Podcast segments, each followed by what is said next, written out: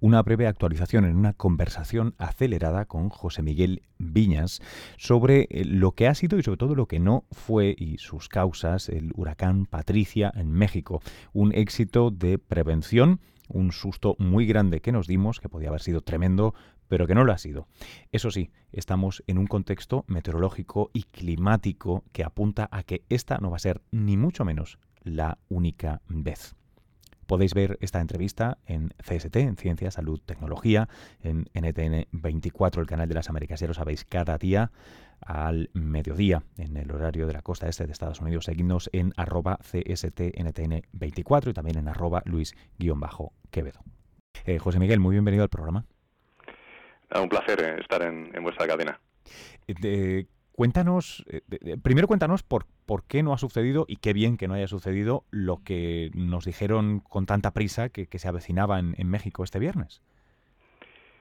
Bueno, yo creo que a la hora de analizar un poco todo lo que ha ocurrido, hay que, por un lado, valorar que las medidas de prevención han funcionado, todas las que ha llevado a cabo el, el, gobierno de, México a través de sus diferentes canales. Yo creo que eso ha funcionado bien y de hecho ahora estoy yo trabajando en México en, esos temas y, creo que México está mejorando en ese aspecto, aunque todavía quedan cosas por hacer. Y por otro lado, eh, el propio huracán, que de alguna manera estaba justificado mm, que se anunciara que podía ser muy peligroso, como eh, así lo certificaban los datos que se iban registrando antes de tocar tierra, pues ha tenido una evolución muy rápida. digamos que el bueno ha sido que no ha estado mucho tiempo seguido por ejemplo, dejando lluvia en, diferentes sitios, aunque en la zona de impacto sí que eh, ha habido bastante precipitación y viento, y quizá esa rápida evolución es lo que al final pues se ha traducido en menos daños de los que cabía esperar por la magnitud que tenía Patricia. ¿Cuáles son las cosas que, que, en tu opinión, México ha hecho tan bien?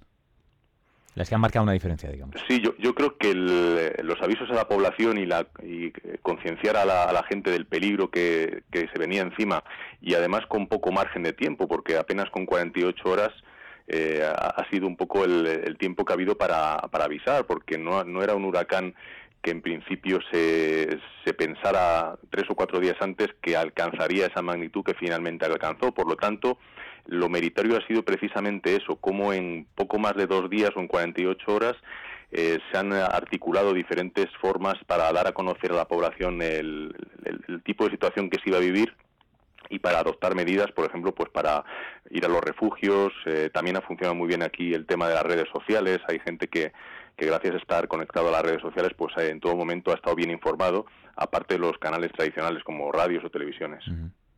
Oye, eh, yo, me, yo me pregunto, a veces nos sucede, ¿no? Esto es una, una de estas eh, disonancias cognitivas de que nos acordamos de las cosas que suceden y las que no llegan a suceder, pues bueno, son menos memorables, ¿no? Em, ¿Es extraño esto que ha sucedido? O sea, que, en 24 horas ganara tanta fuerza y en las siguientes 24 perdiera buena parte de, ellos, o es significativo? Bien, yo diría que la evolución una vez que el huracán, que Patricia penetra en el territorio mexicano, entra dentro de lo previsible. Cuando un ciclón tropical, en este caso un huracán que llega por la cuenca del Pacífico, eh, entra en tierra, eh, la degradación suele ser muy rápida, es decir, que, que bajara de categoría 5 a tormenta tropical y depresión tropical en apenas 12, 15 horas, entra dentro de la normalidad. Además, por la propia eh, configuración geográfica que tiene México, con toda la Sierra Madre como una gran barrera natural, pues bueno, de alguna manera parte del territorio mexicano está protegido por esas montañas del posible impacto fuerte de, un huracán como este. Eso, mm, digamos que entra dentro de la normalidad. Lo que sí que ha sorprendido bastante es la rapidez con la que se intensificó y lo mismo, en un periodo de apenas 24 mm, horas o incluso menos, pues pasó de ser un huracán de categoría 1, la categoría más inferior, a la máxima categoría. Es cierto que atravesó una zona de agua muy caliente, pero a veces ese factor no es el único que finalmente da como resultado esa intensificación. Por lo tanto, bueno, habrá que analizar a posteriori todos los datos que se han tomado para saber precisamente por qué fue tan rápida esa ciclogénesis, esa intensificación. me, planteo que supongo que algunas de las variables que van a estar sobre la mesa se, se, puedan relacionar ¿no? de una manera directa, porque sé que, tiene mucha amiga el asunto, pero de un lado estamos en un año récord de temperaturas y récord de calentamiento de, de las aguas por, por el niño, y luego además tenemos el recurrente eh, tema de, cambio climático. La semana pasada en este programa eh, estábamos hablando sobre un paper en Nature Geoscience donde precisamente se, empezaba a desbrozar ¿no? el efecto que parece que sí, cambio climático está teniendo un efecto, si no en la intensidad, sí en la distribución geográfica, ¿no? O sea, dónde aparecen huracanes que antes no aparecían. Eh, hablo de la otra costa, sin embargo, ¿no? Pero vamos, que parece que hay...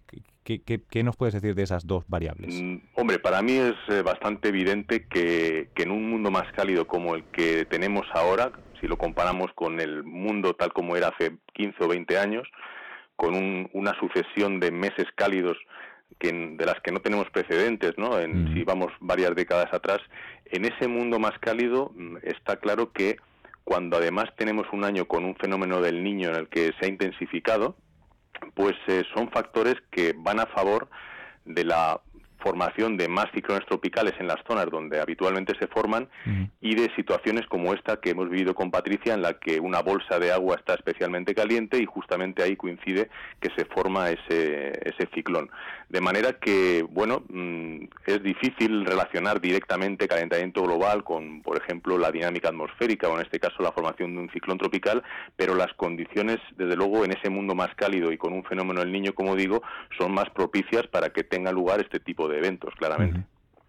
Vamos, que más nos vale seguir el ejemplo de lo bien que se ha actuado en México porque no, nos van a llegar unos cuantos más con toda probabilidad. Pues sí, yo creo que hay que invertir bastante en ese tipo de medidas preventivas, teniendo en cuenta que los escenarios climáticos que apuntan a todavía más calor pues no son nada halagüeños en el sentido de, que no vayamos a tener más ciclones tropicales intensos como ha podido ser Patricia y, u otros muchos. Por lo tanto, yo creo que también un poco por parte de Naciones Unidas la recomendación es esa, mejorar la prevención y adaptarnos lo mejor posible a estos cambios que precisamente van a tener lugar en, las próximas décadas. Bueno, eh, José Miguel Viñas, muchísimas gracias. Yo no, no puedo despedirte sin decirle a la gente que, aproveche para seguirte si no lo hacen ya en, Twitter, cosa que hago yo y que, disfruto a diario en arroba divulgameteo. Em, y espero que hasta la próxima.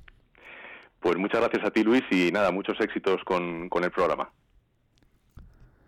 Bueno, hasta aquí la conversación. Ya sabéis que a diario toda la ciencia, salud y tecnología en CST, en NTN24, el canal de las Américas, arroba CSTNTN24 y también arroba Luis-Quevedo. Hasta la próxima.